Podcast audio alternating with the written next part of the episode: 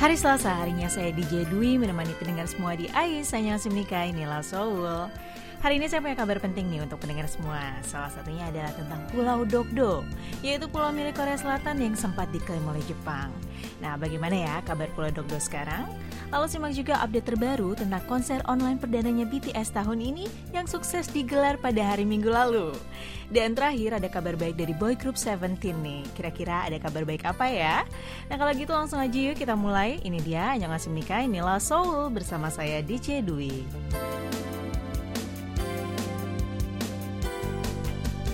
Info pertama hari ini bakal saya mulai nih dengan info yang masih fresh banget nih pendengar. Karena baru aja kemarin nih tanggal 25 Oktober 2021, Korea Selatan nih merayakan Hari Pulau Dokdo. Hmm, pulau Dokdo ini sebenarnya pulau yang kayak gimana sih pendengar? Kok sampai ada hari khusus Pulau Dokdo ya? Nah, sebelum kita sampai ke sana, sekarang kita bahas dulu ya tentang perayaan Hari Pulau Dokdo yang ada kemarin. Jadi salah satu daerah di Korea nih mengadakan perayaan Hari Pulau Dokdo secara besar-besaran adalah kota Daejeon nih pendengar. Nah, di Daejeon ini digelar sebuah pameran cagar alam Dokdo yang diadakan langsung oleh Institut Penelitian Warisan Budaya Nasional Korea bersama dengan beberapa lembaga terkait lainnya. Nah, pameran yang berlangsung di Pusat Monumen Alam Daejeon ini mengusung tiga tema utama, yaitu masa lalu, masa sekarang, dan masa depannya Pulau Dokdo. Nah, di bagian pertama pameran nih ada sekitar 16 peta kuno yang dipamerkan dan berisi tentang puta Pulau Dokdo yang sudah dari dulu berada dalam wilayah teritorialnya Korea. Lalu di bagian kedua nih tentang Pulau Dokdo saat ini, ada pameran 10 monumen alam dengan miniatur dan gambar tentang flora dan fauna yang sampai sekarang hidup di Pulau Dokdo. Lalu yang terakhir di bagian ketiga ini mengenai masa depannya Pulau Dokdo. Ini berisi sebanyak 18 rekaman video yang berkaitan dengan Pulau Dokdo dan diputar bersama dengan banyak foto lainnya. Nah, bukan cuma pameran aja ya pendengar, yang bikin perayaan Hari Pulau Dokdo ini makin meriah lagi adalah adanya flash mob yang dilakukan oleh pejabat-pejabat dari kota Daegu. Mulai dari wali kotanya sampai ke staff-staffnya juga nih ikutan. Nah, mereka melakukan flash mob sambil memegang bendera Korea di depan balai kota Daegu. Dan tepat di tahun ini nih, ini adalah tahun ke-121 sejak Raja Gojong, yaitu raja terakhirnya Korea, mendeklarasikan kedaulatan atas Pulau Dokdo di tahun 1900 silam. Nah, itu itu dia sekilas tentang perayaan Hari Pulau Dokdo yang kelihatannya seru banget nih pendengar. Nah sekarang seperti janji saya tadi, saya mau ngasih tahu ke pendengar kenapa sih sebenarnya Pulau Dokdo ini istimewa banget buat Korea sampai-sampai nih ada hari khususnya. Nah jadi begini nih pendengar, dulunya Pulau Dokdo ini sempat diklaim oleh Jepang. Bahkan dulu di tahun 1950, ini pemerintah Jepang ini sudah mengumumkan kalau Pulau Dokdo ini milik mereka. Dan tentu saja ini klaim ini nggak bener ya pendengar ya. Karena klaim tersebut langsung dibantah oleh Korea karena Korea ini punya banyak bukti kuat yang mengatakan kalau Dokdo itu adalah wilayah dari Korea Selatan. Nah, yaitu bukti catatan geografi yang ada dalam catatan sejarahnya Raja Sejong yang terbit di tahun 1454. Lalu dalam catatan itu tertulis bahwa Ulengdo dan juga Dokdo ini adalah milik Provinsi Gangwon-do, yaitu salah satu provinsi yang ada di Korea. Dan dalam catatan ini juga tertulis secara jelas bahwa letak dari kedua pulau ini ternyata berdekatan. Pulau Dokdo ini sangat terlihat jelas dari Pulau Ulengdo dan secara hukum internasional ini juga sudah terbukti kalau Pulau Dokdo ini adalah miliknya Korea. Nah, alam Dokdo ini berupa sekumpulan pulau vulkanik dan bebatuan yang letaknya terisolasi di pantai timur Korea. Pulau Dokdo juga telah ditetapkan sebagai monumen alam dan cagar alam yang dilindungi karena di sana adalah rumah bagi burung-burung langka yang terancam punah. Nah awalnya nih pulau ini tertutup nih untuk wisatawan demi menjaga kelestarian alam di sana. Tapi sejak tahun 2005 Pulau Dokdo ini mulai dibuka untuk umum. Namun sayang ya pendengar, akses ke sana itu nggak mudah pendengar. Kalau misalnya kita mau ke Dokdo nih, kita harus naik kapal yang nggak beroperasi setiap hari. Ini tergantung banget sama cuaca di sana. Tapi walaupun aksesnya sulit, Dokdo ini bukanlah pulau yang nggak berpenghuni ya pendengar. Karena di sini adalah rumah bagi Kim Sin Yol dan suaminya yaitu Kim Sung Do yang kini sudah meninggal beserta dengan 20 25 personil polisi, 3 pengelola mercusuar, dan 2 staf kantor Dokdo. Nah, jadi sekarang nih pendengar tahu kan ya, kenapa ya Pulau Dokdo ini spesial banget bagi Korea? Karena ini adalah salah satu bukti sejarah para pendahulu Korea yang telah memperjuangkan wilayah teritorialnya Korea. Bahkan nih sampai saat ini, secara hukum internasional juga Pulau Dokdo ini memang masih masuk wilayahnya Korea. Nah, jadi pendengar di rumah jangan sampai salah lagi ya. Dan kalau misalnya pendengar nih ngedenger nih, masih ada orang yang bilang kalau Pulau Dokdo ini milik Jepang, langsung deh ya, pendengar bilang, pendengar kasih tahu kalau ternyata Dokdo ini udah dari dulu miliknya Korea Selatan.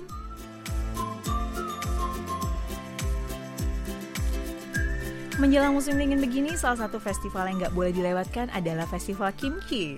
Nah, hampir di tiap kota di Korea pasti menggelar festival kimchi di mana warga dan wisatawan bersama-sama membuat kimchi seperti yang ada di kota Gwangju ini. Nah, nggak tanggung-tanggung nih pendengar, kota Gwangju bakal ngadain Gwangju World Kimchi Festival yang akan digelar secara online dari tanggal 29 Oktober sampai 14 November 2021 ini. Nah, festival ini akan disiarkan melalui situs World Kimchi Festival dan channel YouTube Gwangju Kimchi Festival TV dengan tema Kimchi of the Millennium Connecting Gwangju and the World. Nah, program online ini akan diikuti oleh para penggemar kimchi dari lima negara, yaitu dari Cina, Jepang, Prancis, Guam, dan juga dari Selandia Baru. Nah, selama festival ini berlangsung, peserta dari berbagai negara ini akan diajak untuk membuat kimchi dari rumah mereka masing-masing. Dan tentu saja pendengar, mereka akan dibimbing langsung oleh kimchi master. Supaya nih, walaupun bikinnya di negara masing-masing, tetapi tetap ya bisa menghasilkan kimchi yang rasanya otentik kayak yang ada di Korea, pendengar. Nah, selain juga membuat kimchi secara online, Gwangju World Kimchi Festival tahun ini juga akan disemarakan dengan lomba Kimchi Song Dance Challenge. Menarik banget nih pendengar nih, siapa aja bisa ikut ternyata dance challenge ini. Jadi caranya cukup dengan mengunggah video dance ke media sosial atau YouTube dan jangan lupa tag juga pihak penyelenggaranya. Kalau misalnya tadi kan semua programnya serba online ya pendengar ya. Nah ternyata ada juga nih program offline-nya, tapi ini khusus untuk yang tinggal di Korea aja pendengar. Untuk program offline-nya ada acara kontes membuat kimchi yang akan digelar di Gwangju Kimchi Town pada tanggal 29 Oktober nanti. Dan ada juga kompetisi memasak dengan bahan kimchi di hari berikutnya. Nah kalau yang ini sih sepertinya untuk warga lokal aja ya pendengar.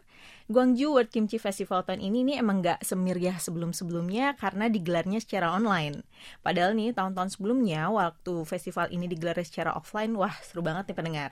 Cuma di festival ini nih kita bisa mencicipi kimchi dari berbagai daerah yang ada di Korea yang ternyata nih di tiap daerahnya itu punya cara pembuatan dan juga cita rasa yang berbeda. Dan mungkin ini ya yang bikin kalau misalnya kita makan kimchi itu kadang ada yang rasanya pedes, ada yang pedes banget, ada yang asem dan ada juga yang gurih. Nah, ternyata ini karena emang di tiap daerah itu punya rasa kimchi yang berbeda-beda pendengar. Ada juga nih Kimchi Master Competition. Nah, kompetisi yang ini bisa diikuti oleh seluruh warga Korea di mana saja yang memperebutkan hadiah presiden dan juga gelar Kimchi Master. Buat yang gak suka kimchi, nggak masalah ya, karena di festival ini kita juga bisa cari tahu tentang sejarah kimchi tanpa harus datang ke museumnya. Ada juga hiburan konser musik yang bisa jadi hiburan selama festival ini berlangsung. Nah, jadi kebayangkan ya pendengar, gimana sih serunya festival kimchi yang biasanya diikuti oleh para pecinta kimchi dari seluruh penjuru Korea? Nah, walaupun tahun ini festivalnya banyak digelar secara online, tapi saya yakin nih, acaranya bakal tetap meriah banget karena antusiasme para pecinta kimchi yang tinggi banget nih pada Gwangju World Kimchi Festival ini. Dan yang terpenting, salah satu misi dari festival ini ini terlaksana, yaitu dengan mengenalkan kimchi sebagai makanan tradisional Korea yang lezat dan punya efek yang baik bagi kesehatan warga dunia.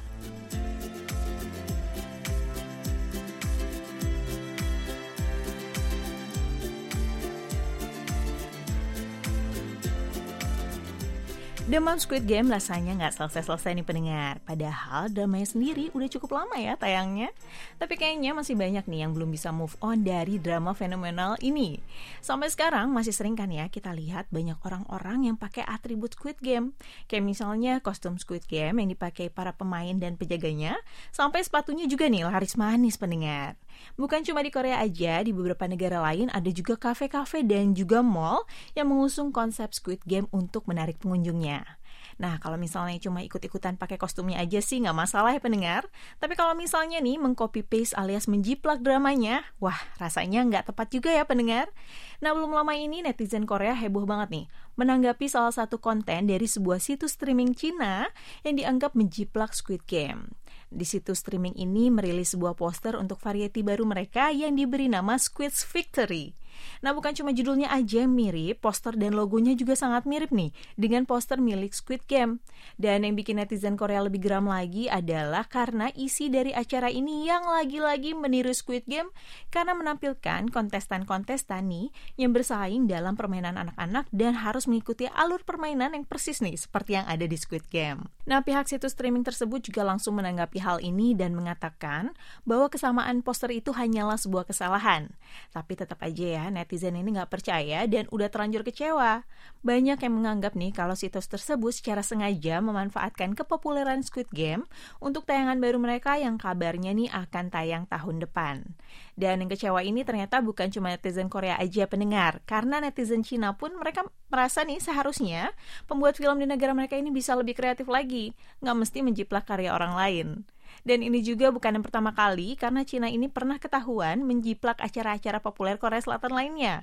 Sebelumnya ada sebuah program TV Korea populer yang juga ditiru oleh Cina.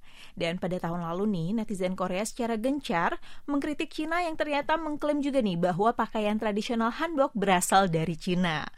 Padahal nih, di Cina sendiri pemerintahnya itu sedang gencar melarang acara-acara Korea dan juga K-pop supaya nggak mendominasi di sana. Termasuk Netflix pun dilarang di sana pendengar. Tapi Squid Game ini tetap jadi serial terpopuler di sana karena ternyata nih anak-anak muda Cina ini nggak mau ketinggalan dengan film-film terpopuler dunia. Bahkan kabarnya mereka nonton Squid Game ini dengan cara yang ilegal pendengar. Namanya juga anak muda ya pendengar ya, apa pun nih bisa dilakuin sama mereka. Tapi tetap mendengar ya, yang namanya menjiplak karya orang lain itu bukanlah tindakan yang tepat. Karena saat kita menjiplak karya orang lain itu berarti kita juga menjiplak ide-ide mereka yang sudah mereka perjuangkan tanpa kita tahu nih betapa sulitnya menyalin ide-ide itu jadi sebuah karya. Jadi jangan sampai dia kita meniru atau misalnya menjiplak karya orang lain tanpa izin dari pemiliknya.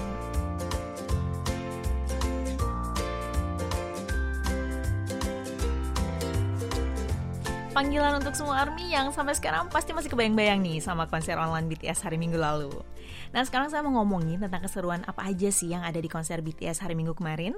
Saya yakin ya ARMY yang lagi dengerin Ais hari ini pasti nggak ketinggalan kan sama konser online BTS yang bertajuk BTS Permission to Dance ini. Tapi mendengar tahu nggak sih ada berapa negara yang kemarin ikut di konser online ini? Ternyata ada 197 negara pendengar. Ya benar banget, sebanyak itu pendengar. BTS sukses mengumpulkan para ARMY dari 197 negara dalam sebuah konser online mereka. Akhirnya nih, para ARMY ini bisa bersatu lagi, nonton idola mereka yang saat konser kemarin mendobrak panggung Olympic Stadium Jamsil lewat penampilan mereka. Nah, BTS membuka konser ini dengan membawakan lagu mereka On yang diambil dari album keempat mereka yaitu Map of the Soul 7. Nah, berikutnya juga mereka menampilkan lagu-lagu hit mereka dari lagu lama mereka seperti DNA, Blood, Sweat and Tears, lalu Fake Love sampai Permission to Dance. Sayangnya nih di konser kemarin, V BTS nggak bisa ikutan dance bareng sama member lainnya karena ia sedang mengalami cedera otot betis saat latihan di Hamin satu konser. Namun, V tetap ikut tampil di panggung dengan duduk di kursi tanpa ikut menari. Nah, untuk menghilangkan kekhawatiran nih dari para penggemarnya, V juga meyakinkan penggemarnya untuk tidak khawatir sama dia karena V dalam kondisi baik-baik saja. Nah, sementara Jungkook BTS mengatakan walaupun mereka nggak bisa melihat langsung nih penggemar mereka di konser ini, tapi ini merupakan suatu kehormatan bagi BTS untuk bisa hadir kembali dalam sebuah konser. Ia juga menambahkan kalau BTS akan menampilkan yang terbaik pada konser pada hari itu. Dan konser online perdana BTS sejak Oktober tahun lalu ini juga didukung oleh teknologi yang canggih pendengar pihak penyelenggara mengatakan kalau teknologi baru digunakan untuk mentransmisikan secara bersamaan efek visual konser yang kuat yang dikombinasikan dengan lirik juga gambar yang muncul di layar LED secara besar. Sehingga para penonton online ini bisa menikmati konser dari rumah dan dengan tayangan yang maksimal. Layar multiview ini juga tersedia untuk penonton agar mereka bisa memilih sendiri ingin menonton dari sudut yang mana. Dan dalam kurang lebih dua jam saja nih, BTS berhasil menghibur para ARMY dengan penampilan mereka. Akhirnya ya pendengar ya, setelah BTS membatalkan nih rencana tur dunia mereka akibat pandemi, akhirnya ada juga nih konser online yang seenggaknya nih bisa mengobati rasa rindu para ARMY yang mau bertemu sama idola mereka. Dan agenda berikutnya BTS dijadwalkan akan konser offline. Secara pertama mereka ini di Los Angeles pada akhir November dan awal Desember mendatang. Walaupun konsernya online nih pendengar, tapi penampilan BTS tetap bisa menghipnotis para ARMY di 197 negara. Dan salah satu sisi positif nih dari konser online adalah konsernya jadi bisa diikuti oleh para penggemar di seluruh dunia. Tapi tetap aja ya, kita doain semoga pandemi ini segera mereda dan BTS bisa konser offline lagi. Bukan cuma di Amerika, tapi juga di Korea atau bahkan di Indonesia. Kita berdoa aja ya pendengar.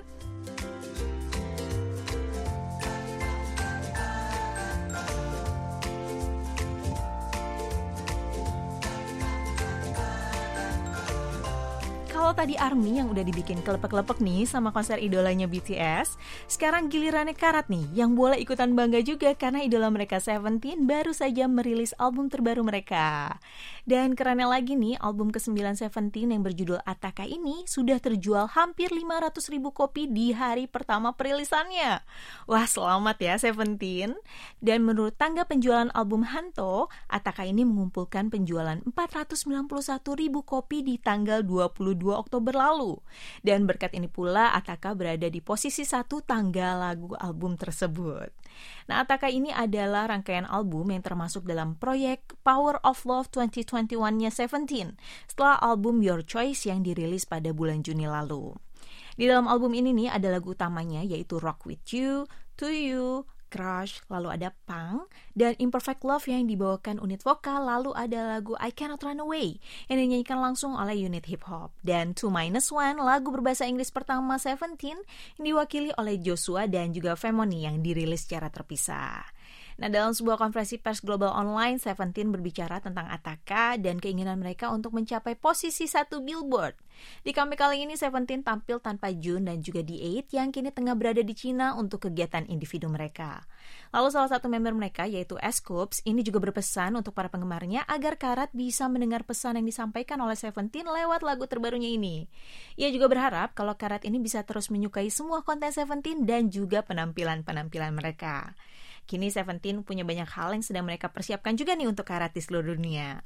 Dan dalam konferensi pers yang sama nih, Wuzi Seventeen mengatakan bahwa Ataka adalah istilah Oh, udah maaf sorry dan yang menarik dari comeback Seventeen kali ini adalah lagu bahasa Inggris pertama mereka yang dibawakan oleh Joshua dan juga Vernon. Nah kalau misalnya dilihat nih dari pernyataan-pernyataan para member Seventeen ini, kelihatan banget ya kalau Seventeen ini sangat mencintai semua penggemarnya. Lagu-lagu bertema cinta yang ada di album terbaru ini adalah bukti bahwa bentuk ungkapan cintanya Seventeen untuk Karat nih. Nah makna cinta yang ada di album ini juga luas ya pendengar, bukan hanya antara sepasang kekasih, tapi juga dalam persahabatan. Sekali lagi selamat selamat ya buat Seventeen dan juga Karat. Semoga keinginannya nih untuk bisa masuk nomor satu Billboard ini bisa tercapai.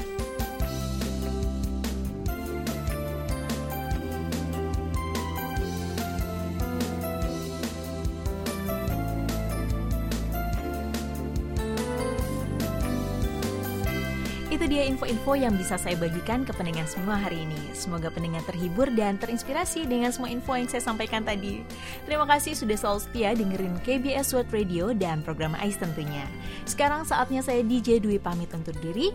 Selamat beraktivitas kembali. Naildo Hamge Heo.